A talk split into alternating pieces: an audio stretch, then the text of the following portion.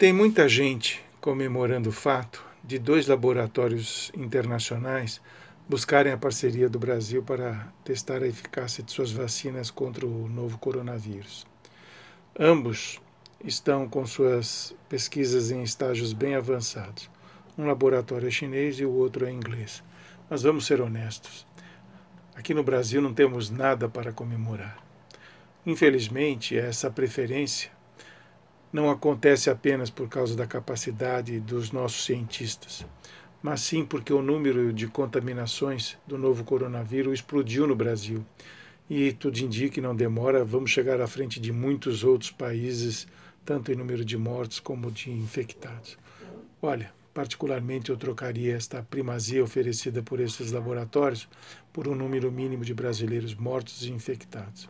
Aliás, por falar no placar do novo coronavírus, o Brasil já contabiliza mais de 41 mil mortes e mais de 850 mil infectados. Olha, não entre nessa de mercado abrindo e tudo funcionando. Proteja-se, pois os números da pandemia no Brasil ainda estão num ritmo crescente. O vírus está solto e contaminando cada vez mais. Fique esperto. Só para finalizar o comentário, estes números vergonhosos têm responsáveis sim.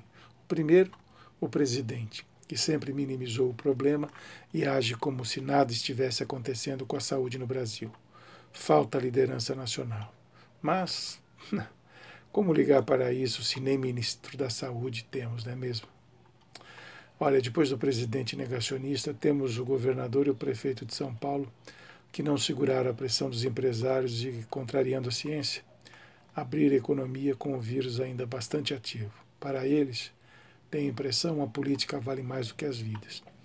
Olha, infelizmente para nós brasileiros, estamos nas mãos de políticos incompetentes que somente pensam nos benefícios e o poder que seus cargos oferecem. Nas próximas eleições, não esqueça o que está acontecendo e dedique seu voto para quem de fato merece, que se preocupa verdadeiramente com a população, sobretudo a sua parcela mais carente. O seu voto não tem preço.